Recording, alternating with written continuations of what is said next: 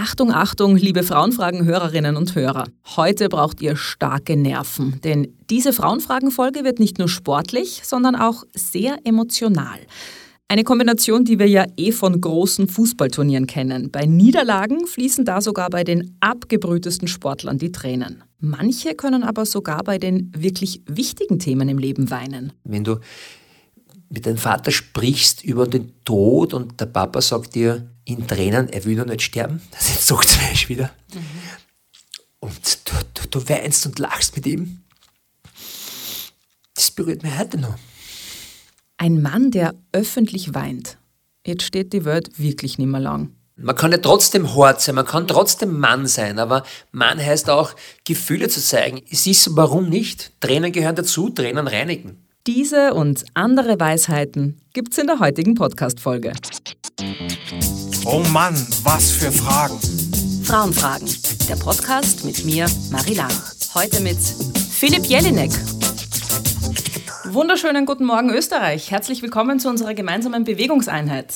So begrüßt mein heutiger Gast täglich seine Zuseherinnen und Zuseher im Fernsehen und eigentlich passt diese Begrüßung auch ganz gut zum Frauenfragen-Podcast, weil was glaubt ihr, wie anstrengend das Rütteln an Geschlechterstereotypen und das Hinterfragen derselben ist? Mindestens so anstrengend wie 20 Kniebeugen. Also eigentlich haben wir einen recht ähnlichen Job, Philipp, oder? Ja, ist immer in der Relation gesehen, ja.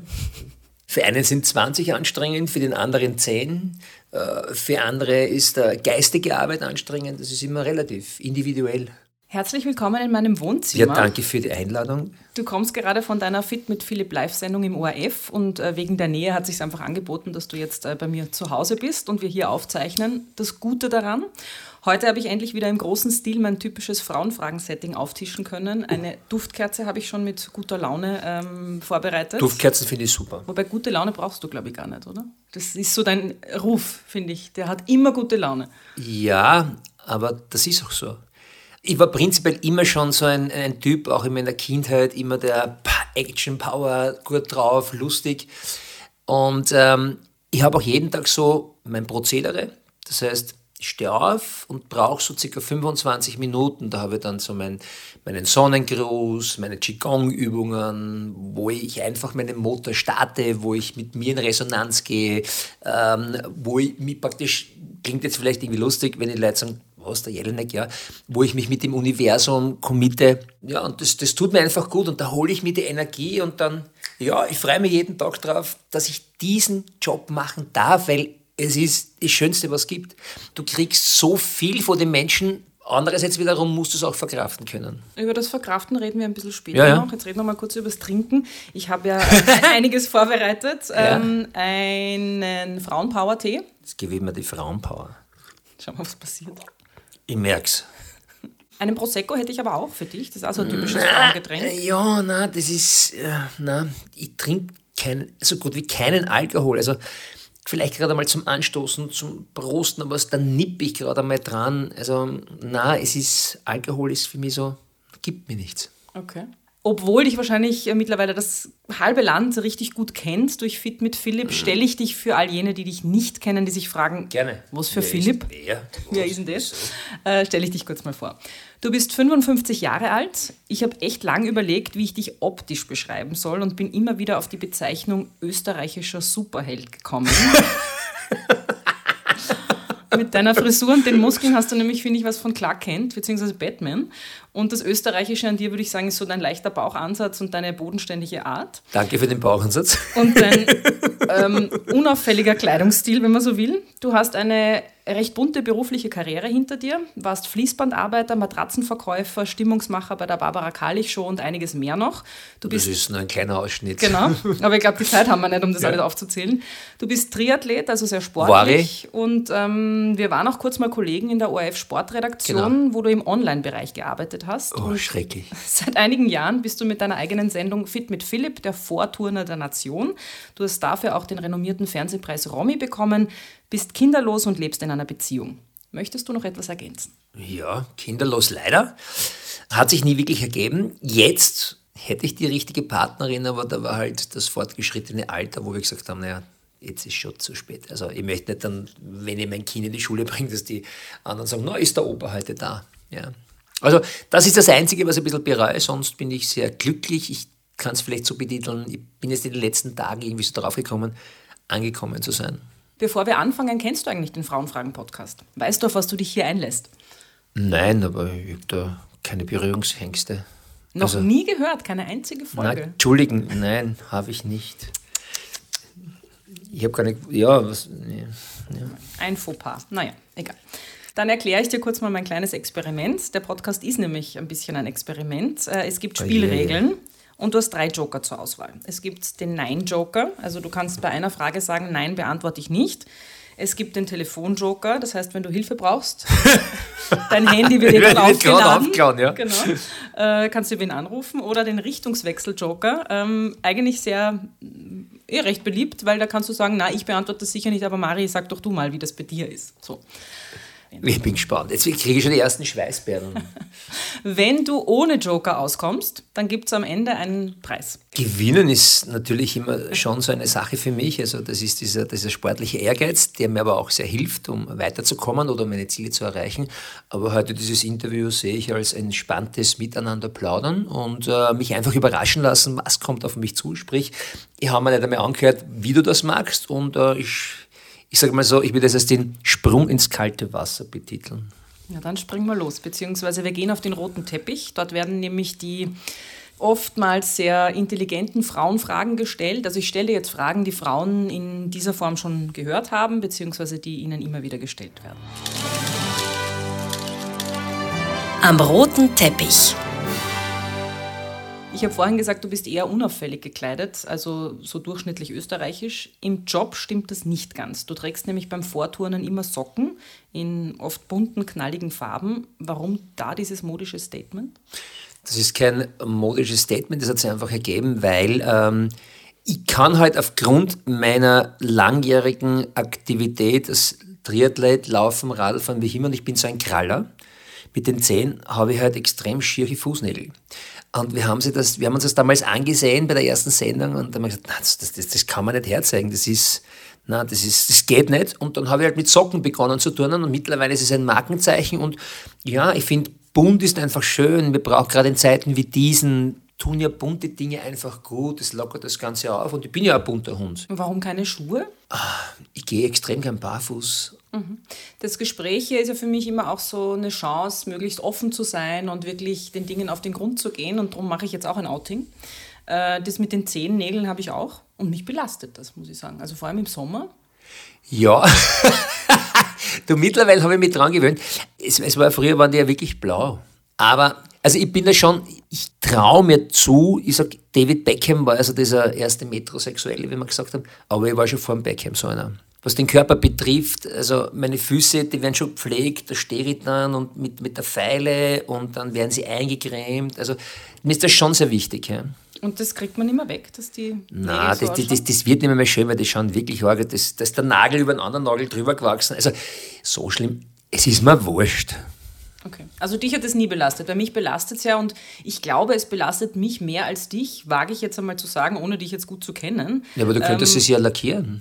Das mache ich eh immer im Sommer. Ja, okay. Worauf ich hinaus will, ich wage äh, zu behaupten, dass es mich mehr belastet, weil von Frauen eher erwartet wird, dass eben so Details dann auch noch schön sind. Also eben auch die Fingernägel zum Beispiel. Also schau, ich sage dir eines, prinzipiell bin ich ein Befürworter und ich sage es auch immer wieder meiner Schnuckimaus, natürlich gefällt es mir am besten. Also ungeschminkt? Ja, ungeschminkt, ohne, einfach natürlich gepflegt, ja, aber ich brauche jetzt nicht lange rote Fingernägel und wie ich immer. Ich bin sogar einer, der sagt, bitte, gibt er das wieder runter. Wenn sie sich eh nur leicht schmiert, sage ich, Schatzi, das hast du nicht notwendig. Du schaust so gut aus, lass es natürlich. Ist dir Mode eigentlich wichtig? Ja. Inwiefern und warum? Also man muss jetzt einmal zwei, drei Jahre zurückgehen. Früher war es ja so, also ich habe mir immer wirklich coole Sachen gekauft. Der Freund von mir hat einen ein, ein, ein super Geschäftelt am 22. Und da habe ich halt immer Sweater, Hemden, Hosen und äh, ich bin ein Schuhfreak. Also ich, ich habe mehr Schuhe als meine bessere Hälfte. Mhm, ja. Habe ich gelesen, ja. Ein bisschen so ein Tick. Und ja, cool angezogen zu sein, war mir schon wichtig. Aber seit Corona hat sich das geändert. Ich schaue öfters in meinen Schrank hinein und denke mir, für was brauche ich das alles? Zu deiner Arbeitskleidung gehören ja auch recht kurze Turnshorts. Meinst du nicht, du bist mit 55 zu alt für bunte Socken und kurze Hosen? Nein, weil innerlich fühle ich mich wie 25. Das heißt, ist es manchmal so, wenn du dich in den Spiegel schaust, dass du äh, dann ein bisschen erschrickst oder du denkst, okay, ich fühle mich zwar bei 25, aber irgendwie irgendwas ist passiert? Also ich muss ganz ehrlich sagen, da ich ja schon sehr auf meinen Körper schaue, ich bin für 55 bin ich sehr zufrieden und man, du, ich mache ja regelmäßig Sport. Ich habe, ich traue mal sagen, ich habe muskulöse Beine. Das ist meine sportliche Bekleidung. Also ich denke über das nicht nach. Ich ziehe das an, wo ich mich wohlfühle. Ich liebe zum Beispiel meine kurze Hose, die ist so angenehm, so leicht. Das ist, ja, das trage ich ganz einfach. Und ich sage immer, wichtig ist diese Authentizität, dass du du bist. Ja, und dann funktioniert es auch. Ich möchte nochmal aufs Altern zurückkommen, weil gerade wenn man so viel sich auch über seinen Körper definiert, und das machen ja Sportler, beziehungsweise du benutzt ja deinen Körper auch als Tool, um weiterzukommen, um erfolgreich zu sein. Wie geht es dir denn da mit dem Altern so prinzipiell? Also wenn du drüber nachdenkst, irgendwann das wird einfach weniger. Also die Muskelkraft lässt nach, irgendwann funktionieren gewisse Dinge nicht mehr, die Schmerzen werden mehr. Also prinzipiell ist es so, äh, ich gehe nach dem Motto von Joshi Kirschner, rechtzeitig darauf schauen, dass man es hat, wenn man es braucht. Und äh, die Bewegung, da muss ich halt sagen, da bin ich auch meinen Eltern sehr dankbar. Wir waren sehr, sehr viel draußen, wir haben viel getan, ich habe so viele Sportarten in meinem Leben ausprobiert. Und äh, dieses Multisportive wäre auch ganz, ganz wichtig für die Kinder von heute. Auf das Thema können wir auch noch gerne eingehen. Natürlich definiert man sich schon über den Körper und ähm, ich trainiere regelmäßig einfach, um in Form zu bleiben um vorzubeugen, weil schlussendlich habe ich auch eine Vorbildwirkung.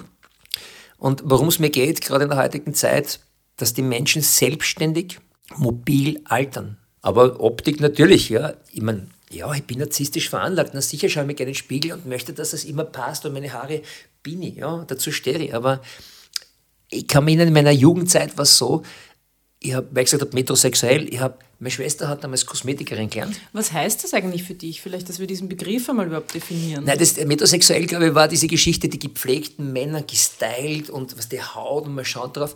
Und ich habe halt damals schon begonnen, mich mit Körperlotion einzuschmieren. Das war ja damals in den 80ern, war das ja nicht normal, also nicht alltäglich. Ähm, ja, aber ich sag, das, das kriegst du heute retour. Wenn du dich pflegst im Alter, dann glaube ich, profitierst du davon. Und warum hast du das damals gemacht? Ja, weil es mir, mir einfach wichtig war. Ich kann, die Kosmetikergeschichte, warum erzähle ich die?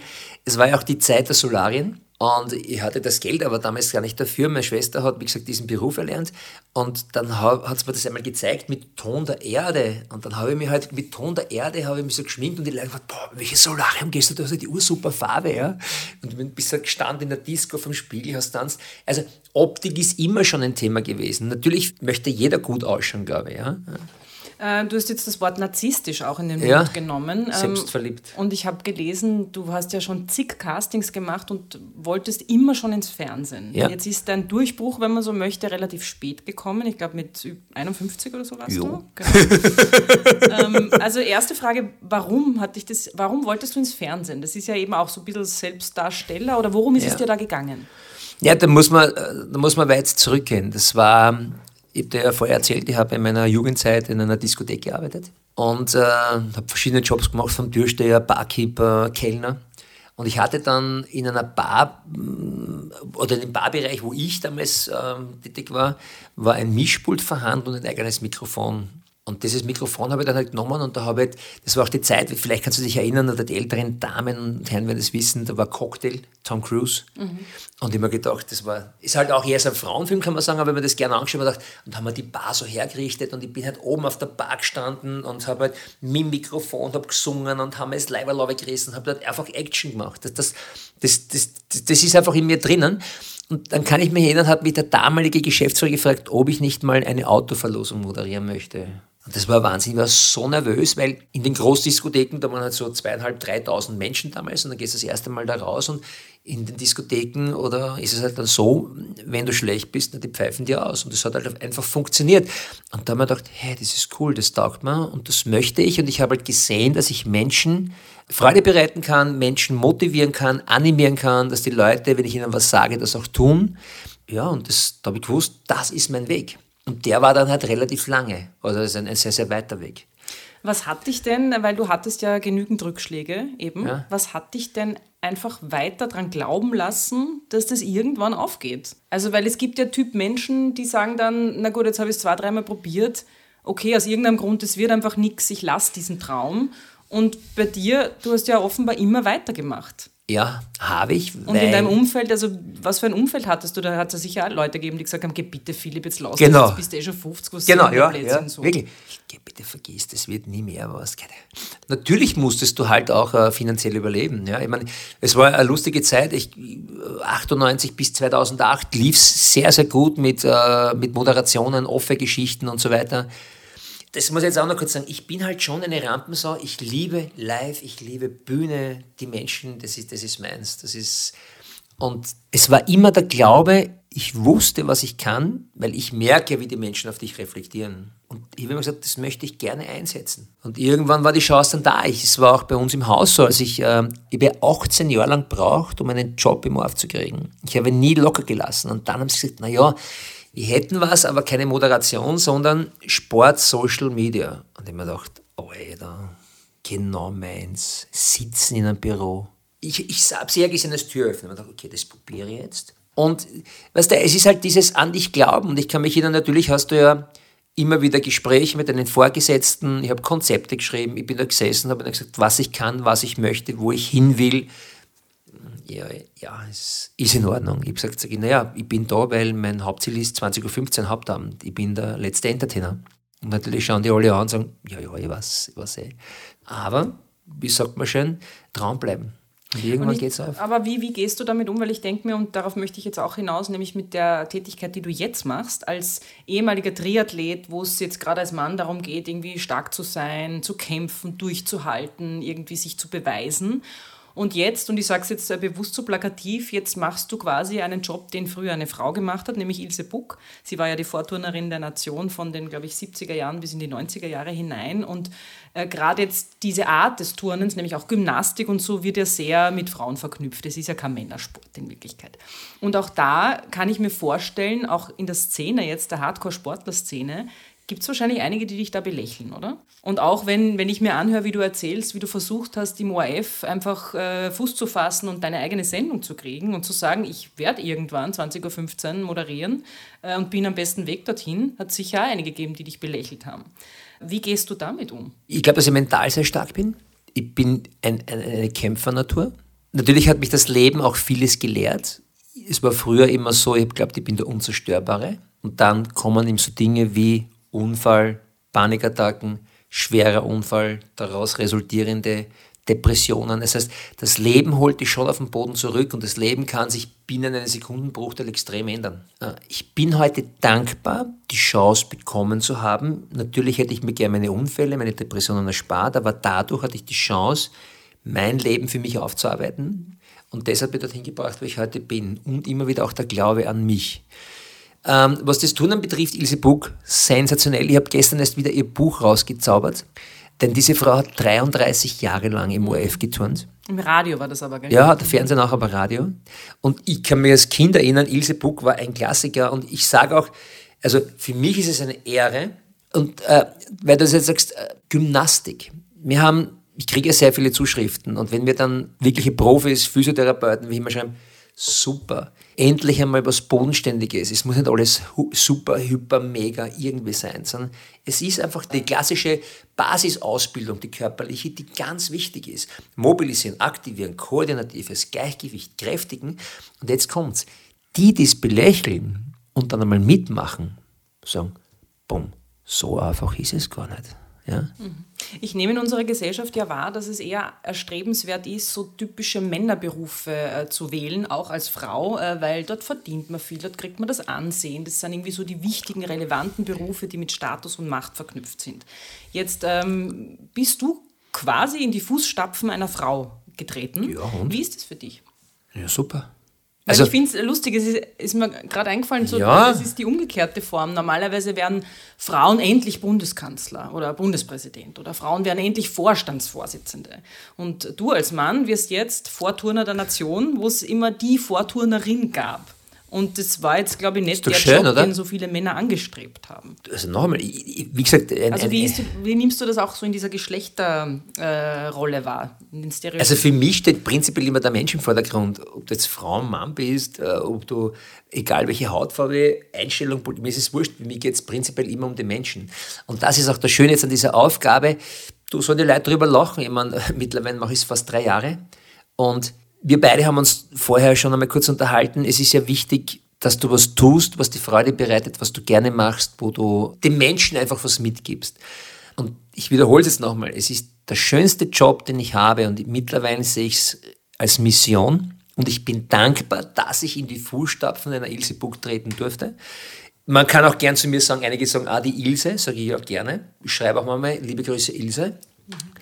Das ist vollkommen in Ordnung. Und ich meine, ich war ja Ende der 80er ist es so mit den Fitnesscentern losgegangen und ich war damals in einem, beim Pickel war das in, in Floridsdorf und der hat dann dazu gebaut und dann gab es die ersten Aerobikstunden und ich war damals mit 17 oder mit 18 der erste Bursche, der bei den Frauen drinnen gestanden ist und Aerobic mitgemacht hat. Habe ich mir extra gekauft, eine ganz enge Leggings und habe dann bei Aerobic mitgemacht. Ich habe das einfach cool gefunden. Aber hoffentlich nicht, weil dort so viele fesche Frauen waren. Na, wenn man das, fesche Frauen, ein, die die war extrem maskulin, super Typ, Amerikanerin, da war Power, die war wow, das war so, einfach nur die, die Stimmung, das war super.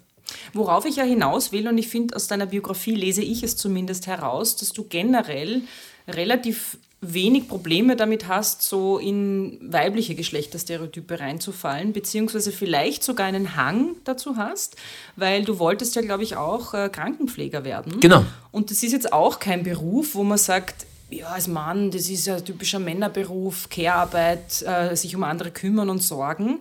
Äh, und du hast dann aber äh, Chemiewerkerlehre oder so Ja. gemacht, also eher m- männerdominierten dominierte Branche gewählt. Ähm, woher meinst du, kommt das, dass du so in dir drinnen das ganz natürlich hast, äh, was man eher Frauen zuschreiben würde? Und jetzt bist du eben Vorturner der Nation. Ja, klingt jetzt, so klingt jetzt vielleicht lustig, ich glaube schon, dass ich eine weibliche Seite in mir habe. Pff, Ja, ähm, wie soll ich es genau erklären? Also, wie war es jetzt schnell? Ich, pff, dass die Frau in mir, oder wie war das schnell? Ja, dass ich so das Gefühl habe, dass du natürlich dazu tendierst, eher zu Dingen, die Frauen zugeschrieben werden. Also auch beruflich vor allem. Ja, aber warum kann man heute nicht Krankenpfleger werden? Ich sehe es eh genauso. Es, es geht, stelle ich mir auch die Frage. Da ja, ging es ja eher darum, etwas zu machen, wo du mit Menschen arbeitest. Etwas Gutes zu tun.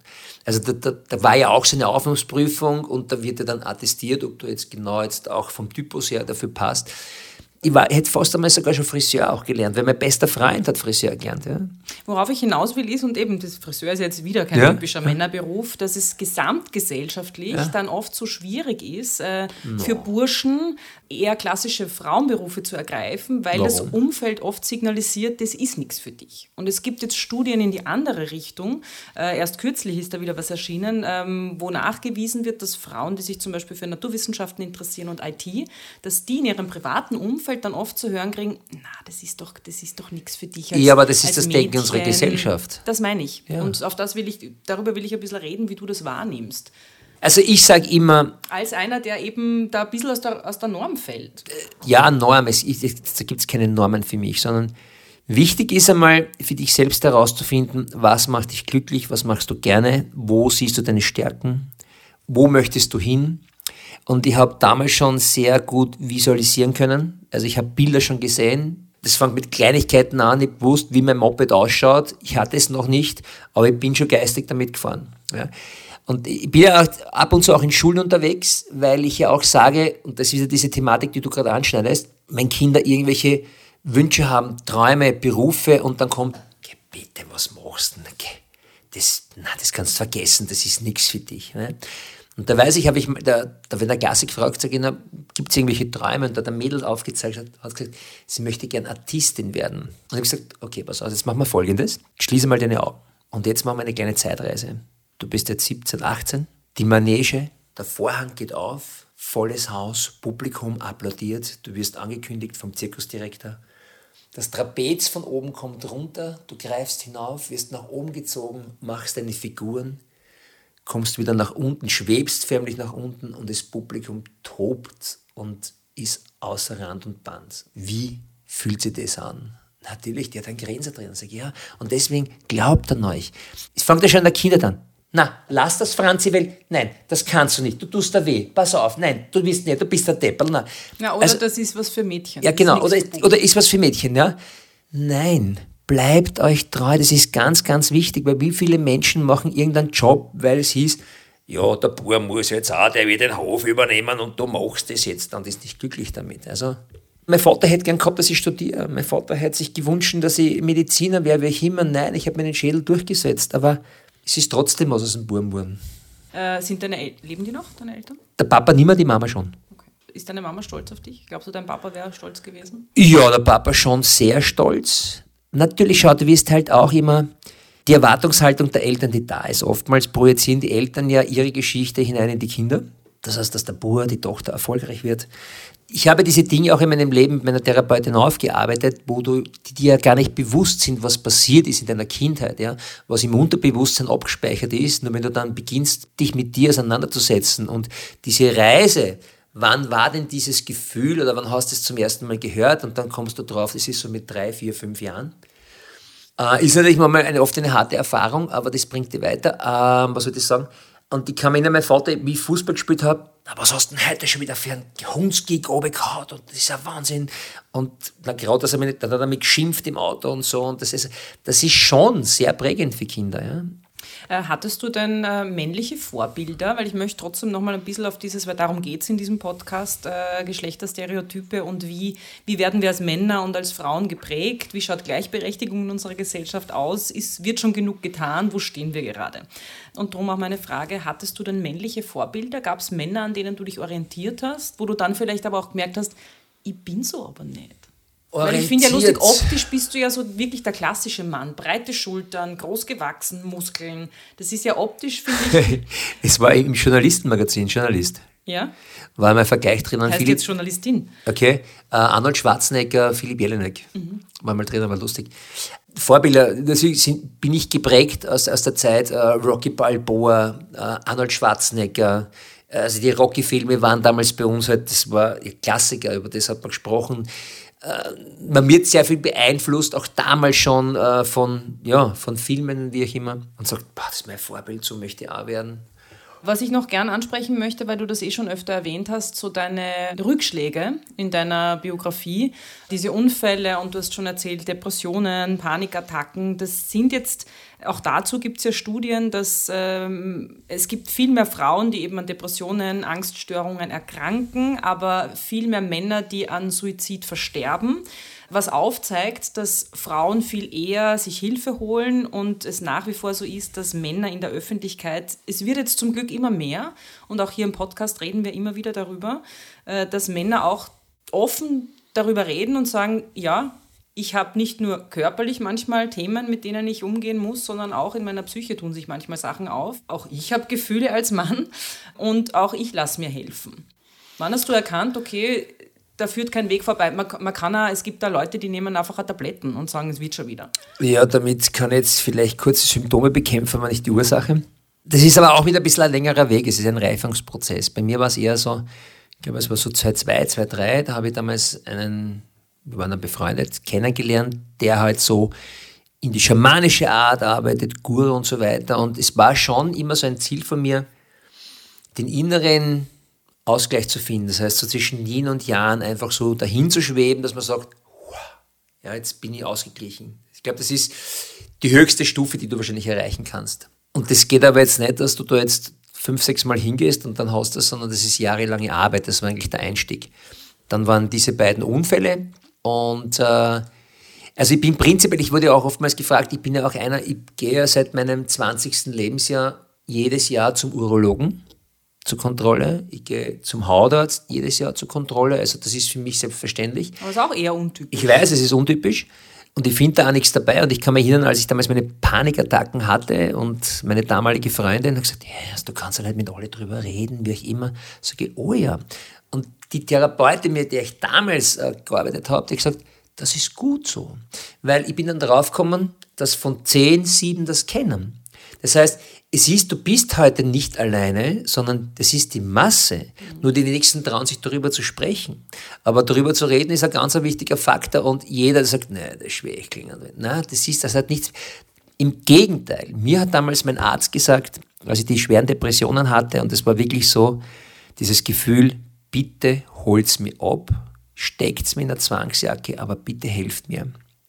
Und ich bin dann damals zum Dr. Schiefko gefahren im Rudolfinerhaus und der hat gesagt, wann wollen Sie kommen? Sage ich, sofort. Und der hat mir damals gesagt, es gehört viel mehr Mut dazu, sich der Sache zu stellen. Und das ist es. Und ich kann das wirklich nur jeder und jedem empfehlen. Ja. Ich glaube, dass auch viele die Angst haben, in den Schmerz noch einmal hineinzugehen, weil du musst, um das aufzuarbeiten, noch einmal da in die Tiefe zu gehen und da kommen dann die Tränen. Und da kann schon sein, dass der eine oder andere dann sagt, er kann sich jetzt nicht zugestehen, für jemand anderen zu weinen. Liebe Männer, wir können, wir können auch weinen. Ich blähe auch, ja, und deswegen bin ich nicht schwach. Aber ich finde, gerade diese Emotion ist wichtig. Warum können Männer nicht Emotionen zeigen. Ähm, ja, das ist Aber es war ja viele, viele Jahrzehnte ja. eben nicht so. Hast du das Gefühl, dass da ein Wandel eingetreten ist? Also, dass sich das Männerbild, das äh, klassische, auch wandelt? Wandel, ich glaube, es gibt. Weil hat dein Papa geweint zum Beispiel? Öffentlich? Ja, öffentlich weiß ich nicht. Aber schau, ein Wandel findet immer statt. Immer. Es bleibt nicht alles stehen. Die Welt bewegt sich, wir bewegen uns. Es ist immer ein Wandel. Manchmal positiv, manchmal negativ. Also ich würde es ja jetzt, wenn wir es bewerten dürfen, würde das ja positiv bewerten, wenn man jetzt sagt, okay, Männer zeigen jetzt endlich auch ja. mal Gefühle, die dürfen in der Öffentlichkeit auch darüber reden, dass sie einfach Menschen sind und nicht nur äh, Maschinen, die funktionieren und hart und stark sind. Du, ich habe ja zum Beispiel, ist wurscht, ob ich bei der Vera war oder so, wenn das Thema auf meinen Papa gekommen ist und wir sind ein bisschen mehr in die Tiefe gegangen, auch gestern hatte ich ein Gespräch, ja, dann kann es schon sein, dass ich blähe. Weil es einfach sehr, immer noch sehr emotional ist. Ja? Wenn du bei deinem Vater, ähm, mit deinem Vater sprichst über den Tod und der Papa sagt dir in Tränen, er will noch nicht sterben, das sagt es wieder. Mhm. Und du, du, du weinst und lachst mit ihm. Das berührt mich heute noch. Aber Wer, wer hat schon die Chance? Wer hat, wer hat schon die Chance, mit seinem Vater über das Leben zu reden? Ja, das denke man nämlich gerade, weil eigentlich ist das ja eine sehr positive Geschichte. Ganz viele haben ja die eh. Chance, sich zu verabschieden. Ist eh. Und es ist halt, siehst du, ich, bin halt, ich, ich kann mich nicht verändern, ich bin halt so. Obwohl ich das Thema schon aufgearbeitet habe, ist es trotzdem immer wieder so, gibt es die Momente so wie jetzt. Und dafür bin ich weiter dankbar. Und ich sage, warum nicht? Man kann weinen. Man kann ja trotzdem hart sein, man kann trotzdem Mann sein, aber Mann heißt auch, Gefühle zu zeigen. Es gibt Soldaten, der weint auch, weil er im Krieg ist und, und, und sein Kollege und, und, und, sein, äh, der stirbt nicht. Das ist, es ist, warum nicht? Tränen gehören dazu, Tränen reinigen. Mhm. Ja. Aber das ist ja vielen, vor allem Burschen und Männern, abtrainiert worden, weil man, also alleine der blöde Spruch, und den hast du wahrscheinlich in deiner Kindheit auch gehört, ein Indianer kennt keinen Schmerz. Ja. Oder gege, passt schon, ist eh nichts passiert, wenn man hingefallen ist und sie weh dann hat. Also so Gefühle werden einem ja immer noch das nehme ich bei ganz vielen Kindern wahr, abgesprochen. So als wäre das was Bedrohliches. Und ich meine, so wie jetzt, jetzt weinst du 20 Sekunden, es ist nichts passiert. Also, weißt du, es ist nichts Schlimmes passiert dadurch. Ja, ist ein emotionales weder, Thema für mich, ja. Nein, aber du hast dich weder jetzt irgendwie blamiert, noch Nein. denk immer jetzt, na, was ist denn das für einer? Ja, der also, weißt du, was ich meine? Und so wie die Gesellschaft bisher war, nehme ich es ja total stark so wahr, dass Gefühle als bedrohlich wahrgenommen werden, als etwas, mit dem man irgendwie nicht umgehen kann. Das tut man besser unter den Teppich kehren. Also darum gibt es auch so viele Familiendramen, weil das alles unter den Teppich gekehrt wird. Man redet nicht drüber, weil da könnte was passieren. Und ähm, die Frage ist, wie du das wahrnimmst, ob du da einen positiven Wandel erlebst. Was Gefühle betrifft, es ist natürlich für viele Menschen nicht leicht, über Gefühle zu reden. So wie du sagst, weil dann denken sie einige, sie geben sich die Blöße. Wie stehe ich jetzt? Das ist immer die Frage, wie stehe ich jetzt dann denken da? Denken jetzt die anderen über mich. Genau. Und da kann ich nur sagen, es ist doch scheißegal, was die anderen über mich denken. Indianer kennt keinen Schmerz. Ja, es war halt damals eine andere Zeit, aber das habe ich jetzt gar nicht so schlimm gefunden, weil Kumpulle, Indianer kennt keinen Schmerz. Äh, die Wunde, die, die Steindel raus, zack, äh, Zipperzol drüber, hat brennt Pflaster und der Bulle hat weitergespielt. Was ja in Ordnung ist. Und ich, jetzt, jetzt muss ich, weißt, ich hole mir dann so gerne aus, wenn man heute anschaut, die Kinder, die alle unter einem Quagelschutz stehen. Bitte lasst sie Kinder. Ich meine, ich weiß, wir haben, ich erzähle das gern, ich glaube, wir haben einen Zehnerblock gehabt im Floridsdorfer Spital, meine Schwestern, die entweder hat sie ihr Cut gehabt, verletzt oder ich. Das war normal. Das sind, weil wir jetzt gerade, Entschuldigung, ich weiß, ich komme von 100 ins 1000. Also ich glaube prinzipiell, weil wir jetzt gerade geredet haben, Gleichberechtigung, Gendergeschichten, wie auch immer, Frauenrechte. es ist ein wesentlicher Punkt, den es braucht, weil sonst wird es nie funktionieren, ist den Menschen Respekt, Anstand, Wertschätzung beizubringen. Und an dem scheitert es momentan, finde ich. Das ist ganz, ganz wichtig. Weil sonst kannst du gendern, Frauenrechte sagen, was du willst, es wird sich nichts ändern. Bin ich total bei dir. Wie es ich nur wahrnehme, ist, dass als Frau von Anfang an eine Schieflage ist zwischen Mädchen und Buben. Also du hast Weil? als Mädchen von Anfang an das Gefühl, du bist ein bisschen weniger wert. Du hast andere Möglichkeiten als Burschen. Und die Möglichkeiten, die du hast, werden in unserer Gesellschaft als minderer angesehen. Typische Frauenberufe sind einfach schlechter bezahlt. Da brauchen wir jetzt gar nicht drüber reden, das ist ein Faktum. Darum wird der Mädchen auch so oft nahegelegt, geht's doch in die MINT-Berufe, geht's doch in die Berufe, die äh, gut bezahlt sind und äh, es wird suggeriert, jede Frau muss jetzt eine Vorstandsvorsitzende werden, was ja absurd ist. Ja? Also was ja unsere Gesellschaft auch nicht weiterbringt. Weil man hat es ja in der Corona-Pandemie gesehen, was hält denn unsere Gesellschaft am Laufen? Das sind, ist Sorgearbeit. Das ist, wir müssen uns umeinander kümmern, sonst geht gar nichts mehr. Also nicht von, ich programmiere irgendwelche tollen Codes und ähm, kriege dann irgendwelche Preise oder sitze in irgendeinem fünften Stock und schaue über die Stadt und treffe Managerentscheidungen, sondern äh, in Wirklichkeit das echte Leben das muss ja auch funktionieren. Und das funktioniert oft auf Basis von Frauenarbeit. Und das meine ich mit Schieflage. Und ich glaube, das macht was mit Mädchen und mit Burschen. Weißt du, die Pflege, und das möchte ich jetzt sagen, das sind für mich die wahren Helden. Warum sage ich das? Ich habe. Äh, und innen. Ja, na, ich gender, nein, ich gender nicht. Also noch einmal, ich, ich schätze und ich liebe alle Frauen, aber ich, na, ich, das ist für mich, sei mir nicht böse, nein, ich, ich, nein, ich, ich gender einfach. Das Darf ich dann noch ganz kurz einhaken? Ja. Okay, weil du das jetzt auch so emotional, ja. du wirst jetzt emotional beim Thema ich gender oder gender nicht. Na, wenn man das auf die Nerven Und geht. ich finde es lustig, weil ich kriege dazu immer wieder Zuschriften so, ich rede über tolle Dinge, aber wenn ich aufs Gendern komme, ist es wirklich notwendig so. Und jetzt möchte ich ein Beispiel bringen, wo ich wieder einen Erhellungsmoment hatte. Okay, Meine gut. Tochter ist sechs Jahre alt geworden, hatte Geburtstagsparty. Im Kindergarten sind sehr, sehr viele Burschen in ihrer Gruppe. Das heißt, wir hatten zwei Mädchen eingeladen und vier Buben. Und ich habe einfach aus Gewohnheit geredet über zu den Kindern dann so Kuchen gebracht und habe gesagt, ja, und meine Tochter, die hat ja so viele Freundinnen heute eingeladen, Ding, sitzt ein sechsjähriger Bursch neben mir, schaut mich an und sagt, ich bin aber keine Freundin. Sag ich, wieso nicht? Bist ja auch ein Freund von meiner Tochter. Ja, genau, ich bin ein Freund, aber ich bin keine Freundin. Das heißt, dem Sechsjährigen ist total bewusst, dass wenn ich Freundin sage, dass er nicht mitgemeint ist. Obwohl im Wort Freundin, Freund sogar ja, vorkommt. Freundinnen, ja. ja. Und uns Frauen wird aber immer erklärt, was habt's denn, pudelt euch nicht so auf, ihr seid ja eh mitgemeint und das schon seit Jahrhunderten, ja, wo ist das Problem? Und jetzt habe ich diesen Sechsjährigen neben mir, dem sofort auffällt, ich bin nicht mitgemeint, wenn wir von Freundinnen reden, weil ich bin ja ein Bursch, ich bin ja ein Freund. Und das ist das, warum es mir so wichtig ist, darüber zu reden. Weil von der männlichen Seite ist eh total leicht zu sagen, geh bitte, wir haben echt andere Sorgen und das ist wirklich kein Problem. Aber da fängt es doch schon an.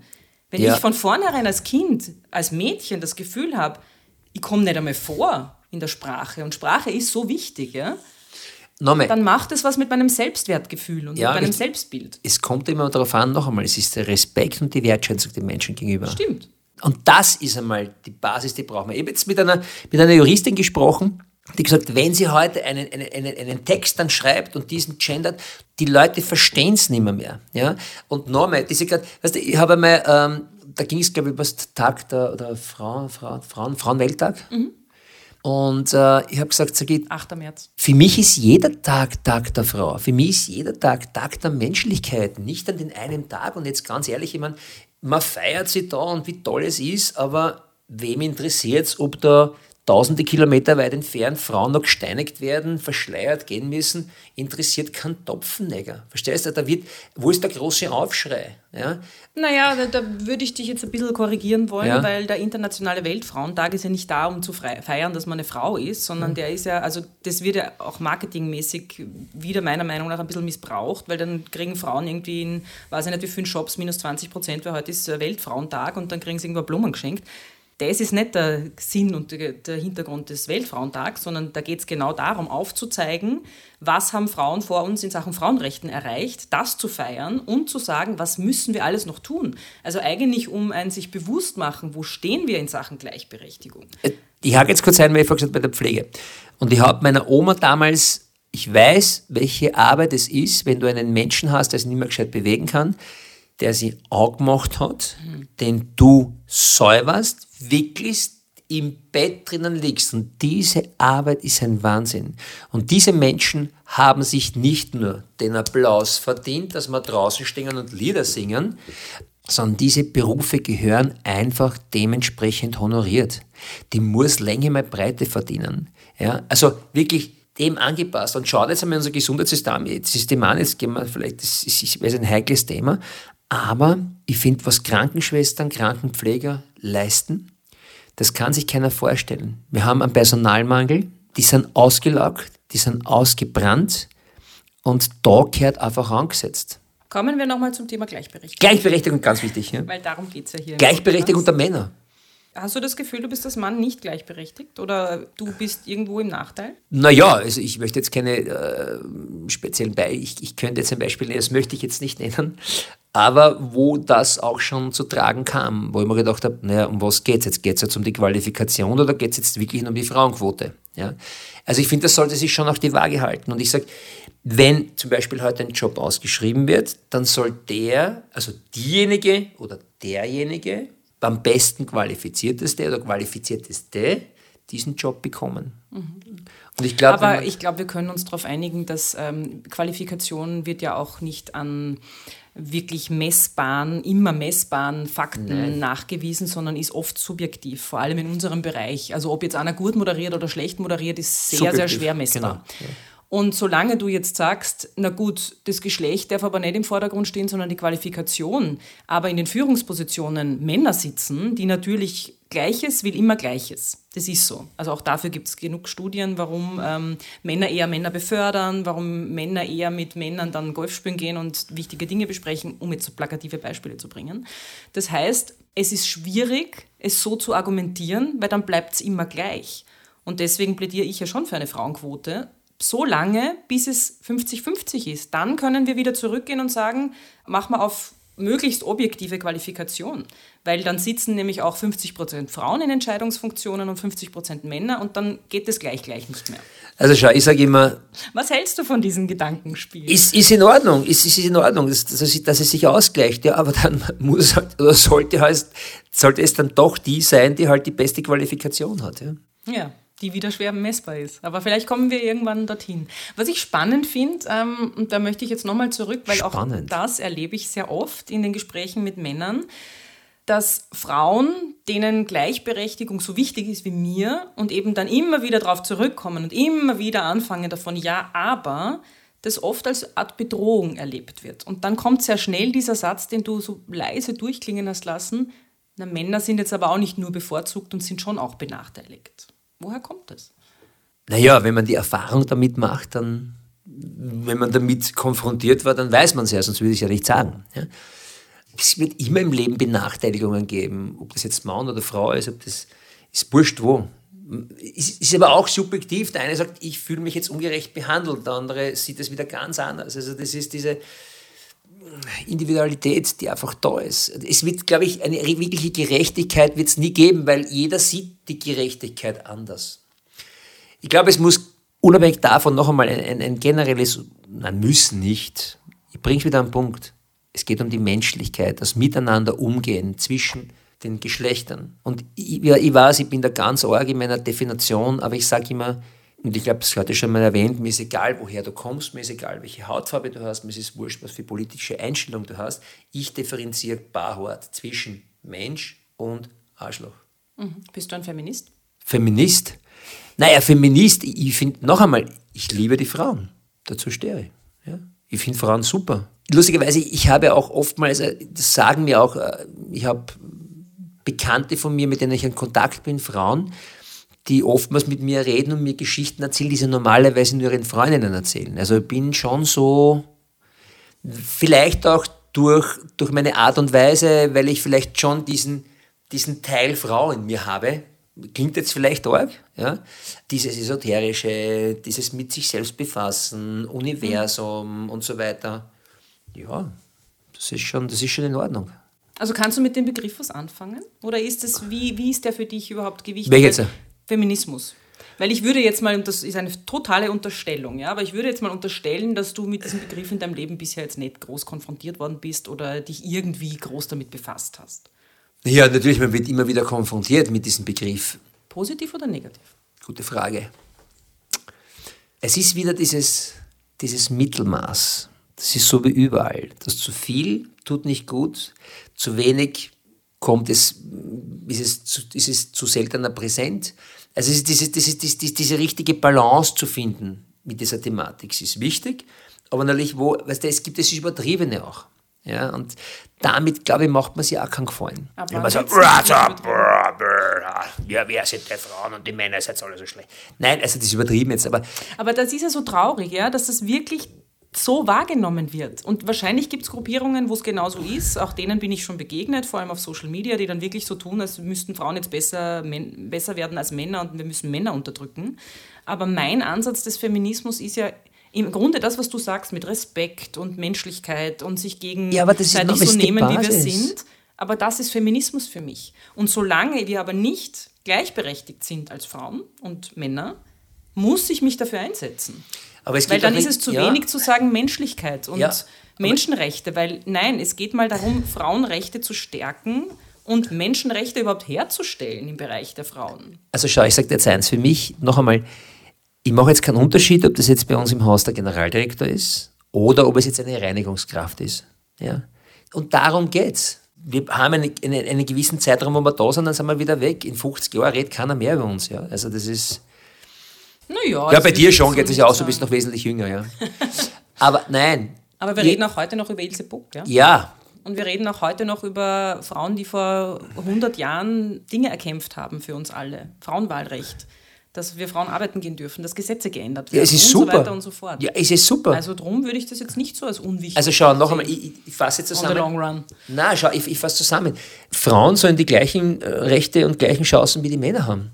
Ich mag da Aber keinen dafür Unterschied. müssen wir was tun. Weißt? Nein, natürlich musst du dafür was tun. Das passiert nicht von selbst, haben wir ja gesehen. Und darum braucht es sowas wie Frauenquoten. Das Frauenwahlrecht hat, haben, haben Männer damals auch nicht gesagt, nö, es war halt jetzt schon gut, wenn jetzt Frauen auch wählen gehen. Nein, da sind Frauen auf die Straße gegangen, die haben das erkämpft. Ist in Ordnung. Ist okay für dich. Ja, ist in Ordnung, sonst wären sie heute nicht da, wo sie heute sind. Ja. Okay. Weißt du das schon, oder was? Ja, also schau, schau, die Joker haben wir jetzt in der Hitze der Diskussion völlig Ich vergessen. brauch keine Joker. Das haben wir eh gedacht von Anfang an. Nein, ich, ich finde das super. Also noch einmal zusammengefasst, danke für die Einladung.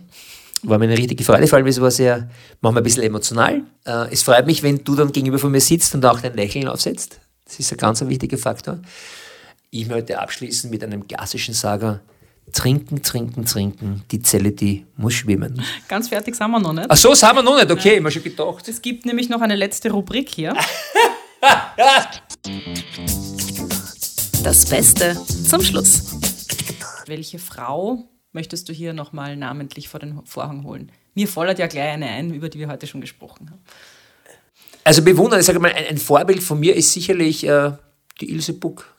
Hatten wir heute schon. Magst mit der du mal mit kurz der zusammenfassen, warum? Also was du an ihr toll Ilse? Buch, Ilse Buck ist eine Ikone. 33, 33 Jahre lang hat die im, im Radio, Fernsehen geturnt. Das ist, das ist ein Wahnsinn. Ich habe immer noch das Buch von ihr zu Hause und es, diese Beziehung, die wir haben, Romy an ihren Geburtstag und dass ich in ihre Fußstapfen treten darf, ist eine riesengroße Ehre für mich und deswegen ist sie eine, die sicherlich ähm, viel geprägt hat in Richtung Bewegung oder ist eigentlich ja, eine Frau, die damals schon sehr präsent in den Medien war mit ihren täglichen Bewegungseinheiten, wo wahrscheinlich ähm, die Männer noch viel mehr drüber gelacht haben.